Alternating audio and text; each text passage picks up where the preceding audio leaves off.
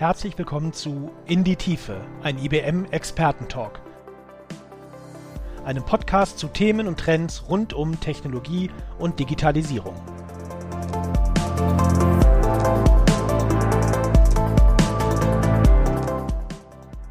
Ende Juli diesen Jahres ist die Studie Cost of the Data Breach herausgekommen. Diese Studie beruht auf einem Report des Ponemon Instituts und dort wurden über 500 real existierende, real stattgefundene Sicherheits- und Datenschutzverstöße untersucht. Und diese Ergebnisse des Reports sind aber auch nach Industrien und auch noch nach Ländern aufgeschlüsselt, sodass sich jedes Unternehmen dort ganz gut einsortieren kann. Aus diesem Report, der in diesem Jahr zum 17. Mal erschienen ist, habe ich ein paar interessante Ergebnisse für Deutschland mitgebracht.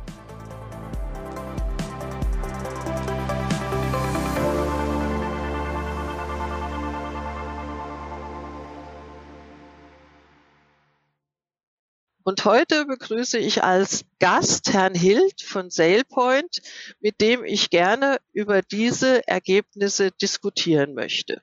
Da möchte ich zunächst auf das äh, Ergebnis eingehen über die Häufigkeiten für die verschiedenen Angriffe, auf die sich die Verstöße zurückführen lassen. Den Platz eins der Angriffe mit 21 Prozent neben gestohlene beziehungsweise kompromittierte Credentials, zum Beispiel Passwörter ein. Erhielt. Sie und ich, wir sind ja schon etwas länger im Security-Geschäft. Wie sehen Sie das? Das kennen wir doch alle schon von früher. Ja, das ist richtig. Also erst nochmal vielen Dank, Frau Steinhacke, für die Einladung und für die Gelegenheit, hier ein paar Worte aus der Sicht von SailPoint zu diesem Thema zu sagen. Und ja, Sie haben völlig recht. Wir haben ähnliche Untersuchungsergebnisse. Wir finden also auch, dass 94 Prozent aller Breaches in den Unternehmen immer noch tatsächlich von, von diesem Social Hacking, wie es so schön heißt, herkommt ähm, Passwörter, die nicht gut genug bewacht werden oder auf Accounts, auf die nicht gut genug aufgepasst wird, die also abgelaufen sind, die man nicht verhindert. Ähm, wir können sogar noch einen Satz draufsetzen. Wir haben eine Zahl über 84 Prozent der Mitarbeiter, die ein Unternehmen verlassen, haben immer noch Zugang, und sei es Remote-Zugang, in das Unternehmen hinein. Das heißt also, es wird auch nicht konsequent die Mitgliedschaft in einer Firma oder die, das Arbeiten in einer Firma konsequent beendet, was die Berechtigung angeht das greift genau dort hinein. Es ist eigentlich wirklich schade, dass wir nach so langer Zeit, wo IDM schon am Markt ist, Identity Management in Vollendung im Prinzip sowas abfangen kann, äh, tatsächlich noch über sowas diskutiert werden muss. Ja, und das war ja wohl das Ergebnis oder immer der Favorit, sage ich jetzt mal, immer Platz eins in den letzten 17 Jahren. Also da scheint sich ja tatsächlich wenig geändert zu haben und das finde ich auch also sehr bezeichnend. Und man kennt aber auf der anderen Seite wieder, wie stark auch der menschliche Faktor ist, halt eben. Wobei man jetzt auch sagen könnte, dass dann jeder oder jede von uns auch einen Beitrag dazu leisten kann. Aber es ist natürlich einfacher, den Menschen halt eben die Möglichkeiten zu geben, damit auch leichter umzugehen. Also so wie Sie sagen, es ist, äh, gibt ja mittlerweile viele technische Möglichkeiten, dies abzufangen. Aber jetzt kommen wir mal zum Platz zwei in Deutschland. Und da kommt was ganz oder relativ Neues, sage ich jetzt mal, zum Vorschein. In Deutschland liegen nämlich die Fehlkonfigurationen in Cloud-Umgebungen mit 16 Prozent auf diesem Platz zwei. Und das kann ich aus meiner täglichen Arbeit nur bestätigen. Das Cloud-Umfeld ist so volatil und komplex, dass es hier wirklich sehr schnell zu Fehlern, absichtlich, unabsichtlich kommen kann. Und das gilt ja ganz besonders für die Vergabe von Berechtigungen an Nutzer oder auch technische Systeme. Können Sie da ähnliche Beobachtungen machen? Ja, ist korrekt. Also man muss sicherlich fairerweise für die Menschen sagen, ähm, wenn man jetzt sagt 17 Jahre und ihr habt nichts gelernt, das ist natürlich der falsche Ansatz, sondern die Menschen haben jede Menge gelernt und jede Menge getan, aber die komplexe, der, die IT-Welt an für sich ist natürlich auch enorm komplex geworden. Und Cloud ist halt das Stichwort schlechthin. Cloud ist mehr denn je in aller Munde. Und es geht sogar so weit, dass wir ähm, uns als, als Hersteller von Identity Access Management Software tatsächlich ähm, genötigt sahen, ein für die Cloud eine eigene Governance herzustellen, um tatsächlich nachhalten zu können, wer hat denn welche Berechtigung in der Cloud. Wir bekommen das so oft mit, dass irgendwo ein S3-Bucket in die Cloud gestellt wird und dann steht er mit einem Bein im Internet, ist für jeden verfügbar. Es gibt sogar Anekdoten daraus, dass jahrelang solche Server benutzt worden sind und die Informationen, die darauf lagen, weil eigentlich ja die Leute, die sie benutzt haben, gedacht haben, das wäre so geplant, dass diese Informationen öffentlich verfügbar sein und die Firma, die das, diesen Server betrieben hat, gar nicht wusste, dass er mit einem Bein im Internet steht. Also das, das gibt wirklich hanebüchende Geschichten dazu. Aber in der heutigen Zeit kann es natürlich durchaus hochkritisch werden, weil die Berechtigung und auch die, die Schnelligkeit, mit der diese Dinge vergeben werden, mal so über Nacht 200 Server hochgezogen und mit irgendwelchen Software bestückt ins Netz gestellt, das geht in Cloud-Umfeldern relativ schnell. Ja, wir machen exakt dieselbe Beobachtung, dass dort zu lax mit umgegangen wird und es wird sich zu sehr auf die DevOps verlassen, dass die das mit ihren Tools schon irgendwie richten werden. Die Menschen, die eigentlich auf die Security aufpassen müssen, ähm, nutzen zu wenig Tools, um sich das einfach anzeigen zu lassen. Also wirklich in Ampelverhältnissen, dass irgendwo eine grüne Lampe und eine rote Lampe angeht, wenn es irgendwo brennt, das sehe ich viel zu wenig. Lassen Sie uns da später nochmal drauf zurückkommen, halt eben auf genau mhm. dieses Thema. Das würde ich dann nämlich gerne ein bisschen vertiefen.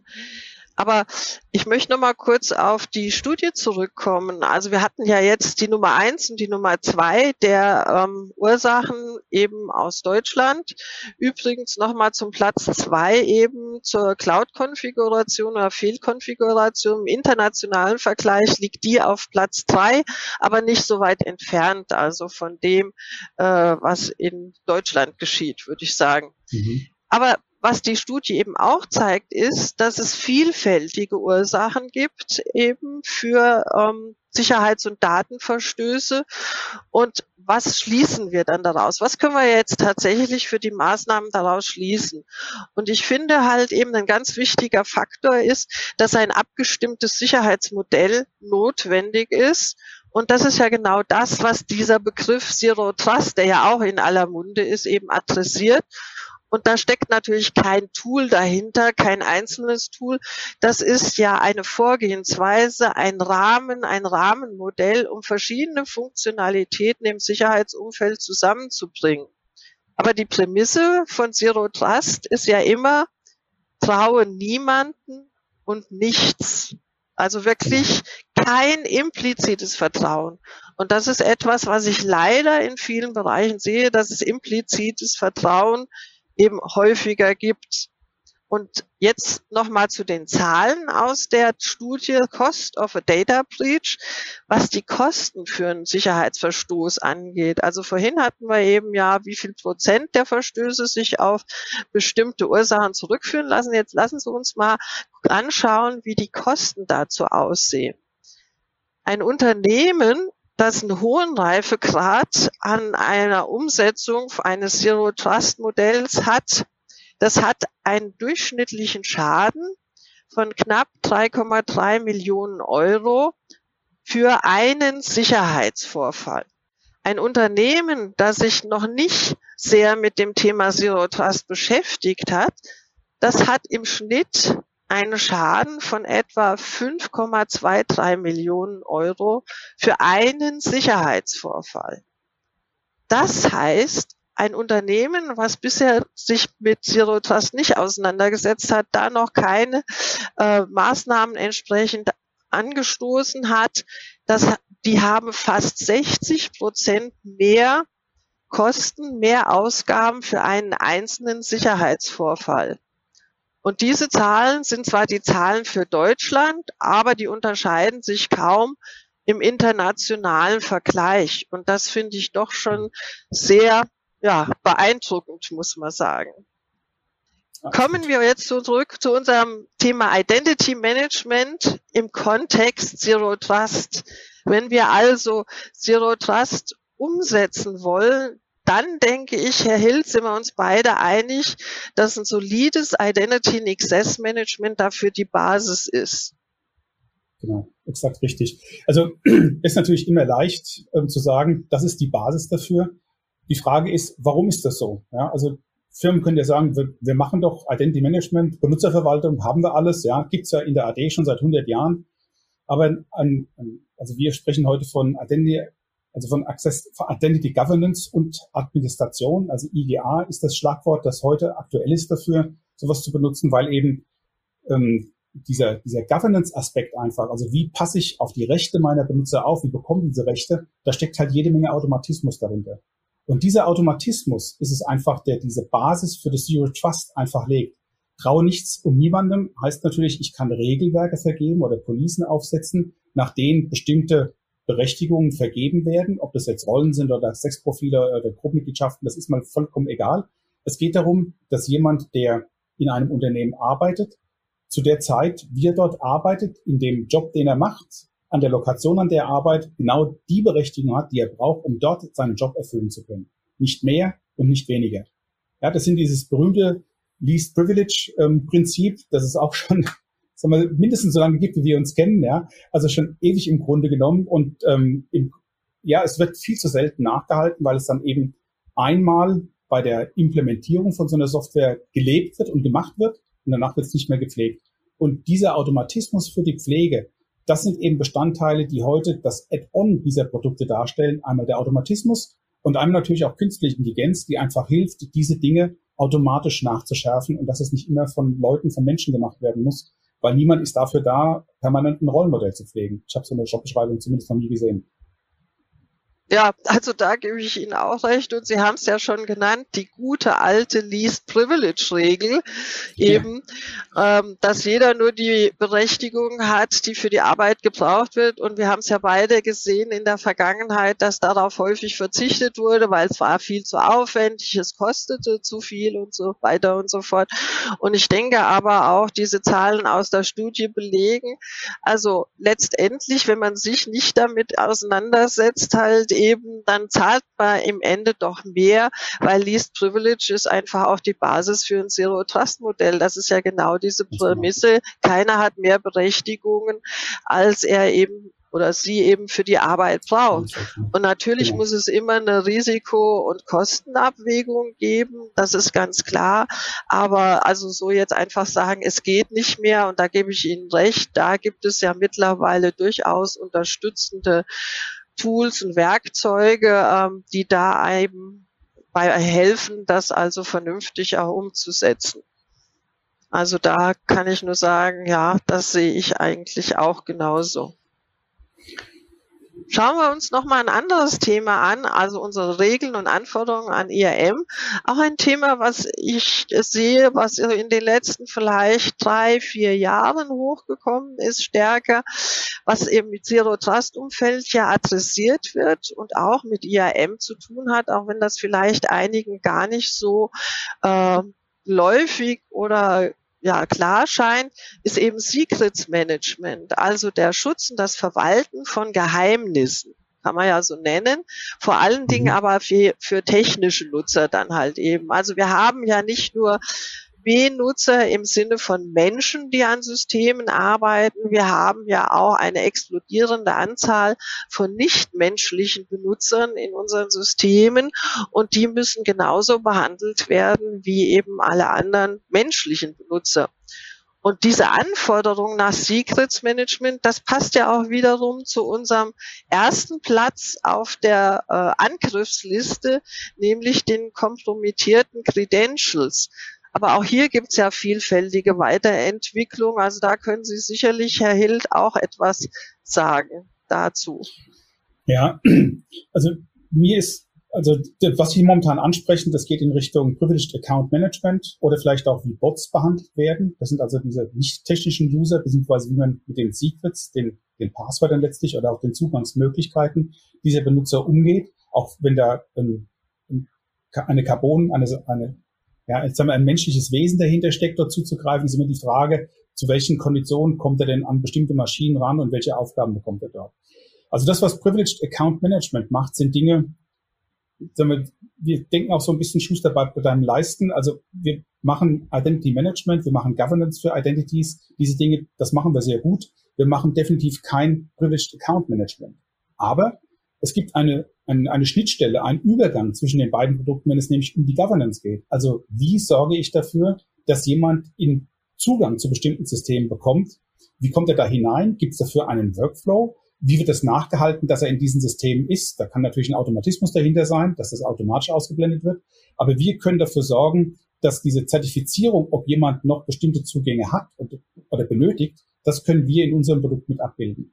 Also die Welt wächst an dieser Stelle einfach mehr zusammen. Wir machen miteinander. Wir haben dafür Schnittstellen entwickelt. Skim ist da das Stichwort dazu. Äh, wir arbeiten da mit allen großen PAM-Herstellern zusammen. Ähm, die können das, was sie machen mit Privileged Account Management, machen die sehr gut. Und das unterstützen wir auch in der Form, dass wir sagen, wir können die Governance dazu liefern. Also das ist so ein Klassiker, wo man sieht, die Welt ist komplexer geworden, die Sachen wachsen dichter zusammen. Aber heute zu glauben, dass ich ein Tool kaufen kann, was mir alles erschlägt, ist einfach der falsche Ansatz. Das ist vielleicht eine menschliche Denke, aber es ist definitiv der falsche Ansatz. Man muss heute einfach über den Tellerrand hinaus gucken und Tools müssen miteinander machen. IT geht einfach nur miteinander und nicht gegeneinander. Also das sehe ich genauso, Herr Hild, wie Sie ähm, in diesem Umfeld. Also es, es muss wirklich ein Miteinander sein, eben zusammenarbeiten. Das ist ja auch das, was Zero Trust will, nicht einzelne Sicherheitsfunktionalitäten, ja. sondern aufeinander abgestimmte Sicherheitsfunktionalitäten.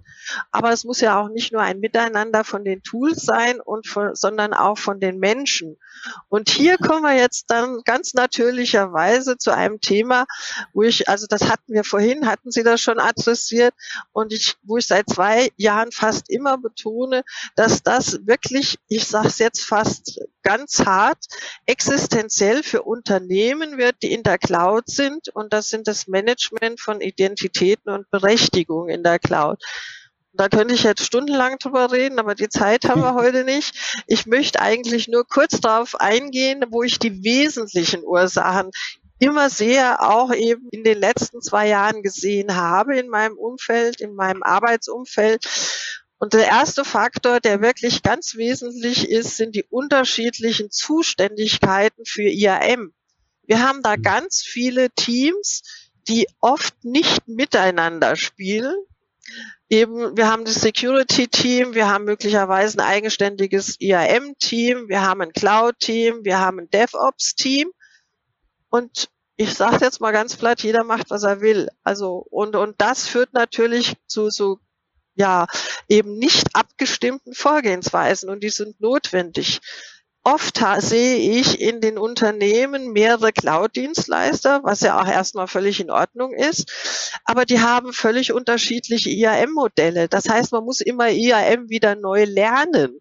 Und das ist natürlich auch, klar, das ist sehr aufwendig und äh, sehr schwierig halt eben.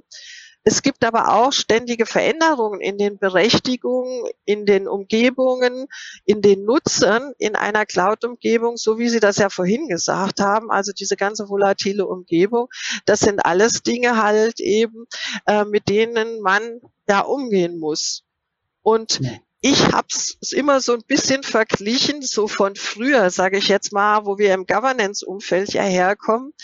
Wenn Sie ein komplexes SAP-System sich anschauen mit einer komplexen Berechtigungsstruktur, das war ja sehr hart, sage ich jetzt mal, immer im mhm. Governance-Umfeld damit eben umzugehen. Und ich finde für Leu Menschen, die wirklich eben diese Erfahrung mit SAP-Umgebungen haben, ist das sehr schnell dann verständlich, was bedeutet Cloud.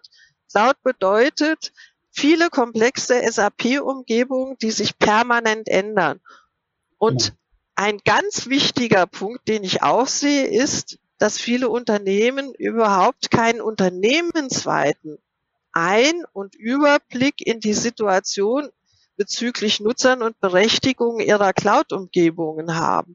Also sie wissen gar nicht, was passiert. Und da denke ich, da muss man doch noch einiges tun, oder Herr Hild?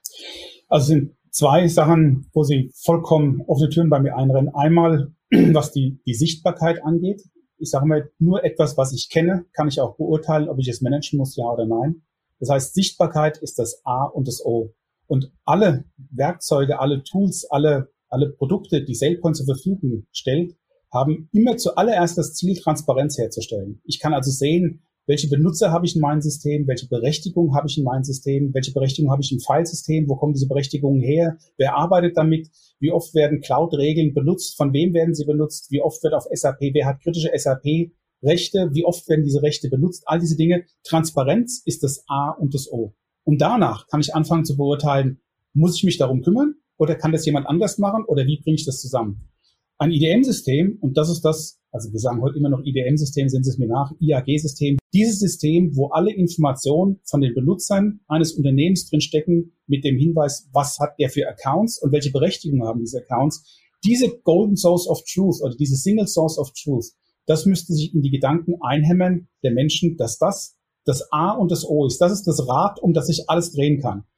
Das heißt nicht, dass diese Menschen, sagen wir, die meiste, die größte Machtposition am Unternehmen. Gar nicht. Im IDM-System, wenn es ordentlich aufgebaut ist, tut gar nichts von sich aus, außer Rechte vergeben, und zwar auch nur nach vorgegebenen Regeln. Also im Grunde genommen hat jeder immer noch die Datenhoheit der einzelnen Systeme, aber die, der Zusammenfluss und natürlich auch dann der Zugriff darauf und das Abfragen von diesen Informationen, das müssen all die verschiedenen Systeme machen können. Und das ist dann im Prinzip die Quelle, aus der Zero Trust dann wirklich sein, seinen Zug erziehen kann und sagen kann, okay, wie müssen Dinge tatsächlich laufen? Was kann ich vorher? Was hat jemand für Rechte? Das ist das, was eigentlich, ja, ich weiß nicht, was man noch alles tun muss, um das eben klar zu machen, dass diese Single Source of Truth tatsächlich der Dreh- und Angelpunkt ist eines Unternehmens. Ja, ich denke auch, dass das ein ganz wesentlicher Faktor ist, aber vielleicht um das nochmal klarzustellen. Also was ich glaube, Sie auch nicht meinen, was wir nicht sagen wollen, ist, dass jetzt äh, jegliche Form von Provisionierung über ein Identity Management laufen muss, weil das können wir in diesen volatilen Umgebungen nicht handhaben. Aber Sie haben ja gesagt, das Wissen die Kenntnis, die Übersicht, das muss ich genau. schon in einer zentralen, äh, einen unternehmensweiten Einblick und Überblick gewährleisten. Und dafür sind eben auch diese Systeme mittlerweile sehr gut geeignet. Also da stimme Exakt. ich Ihnen gerne zu. Ja. Gut. Also Wissen ist wirklich Macht an der Ecke. Ja. Es muss sein, es macht keinen Sinn, permanent andere administrative Frontends für verschiedene Tools zu schaffen oder für verschiedene Umgebungen zu schaffen. Das ist nicht der Sinn der Übung, auch nicht der Sinn von den Produkten, die wir ähm, den Kunden zur Verfügung stellen, sondern das erste Ziel ist tatsächlich Transparenz zu schaffen und aus dieser Transparenz dann eben zu lernen, ähm, kann ich dafür Policies bauen, um Provisionierung zu gestalten? Ist das machbar? Ist das sinnvoll? Ja, nicht alles, was sinnvoll ist oder nicht alles, was technisch machbar ist, ist auch sinnvoll. Das muss man immer wieder auseinanderhalten dabei. Aber ja, ähm, nur das Wissen um die Tatsache, wie die Dinge tatsächlich bestellt sind, lässt mich darauf korrekt reagieren. Ich denke, das war ein wirklich schöner Abschluss, diese Worte, das Wissen zu bekommen. Dann habe, denke ich, wir haben heute wirklich doch in unserem kurzen Gespräch einige der Themen aus der Cost of the Data Breach Studie adressieren können. Ich danke Ihnen, Herr Hild, sehr für die Diskussion, dass Sie heute dabei waren und freue mich, dass Sie da die Zeit dafür gefunden haben. Vielen Dank nochmal dafür, Herr Hild. Vielen Dank auch von meiner Seite. Und unseren Zuhörerinnen und Zuhörern danke ich, dass Sie dabei waren. Vielen Dank und bis zum nächsten Mal.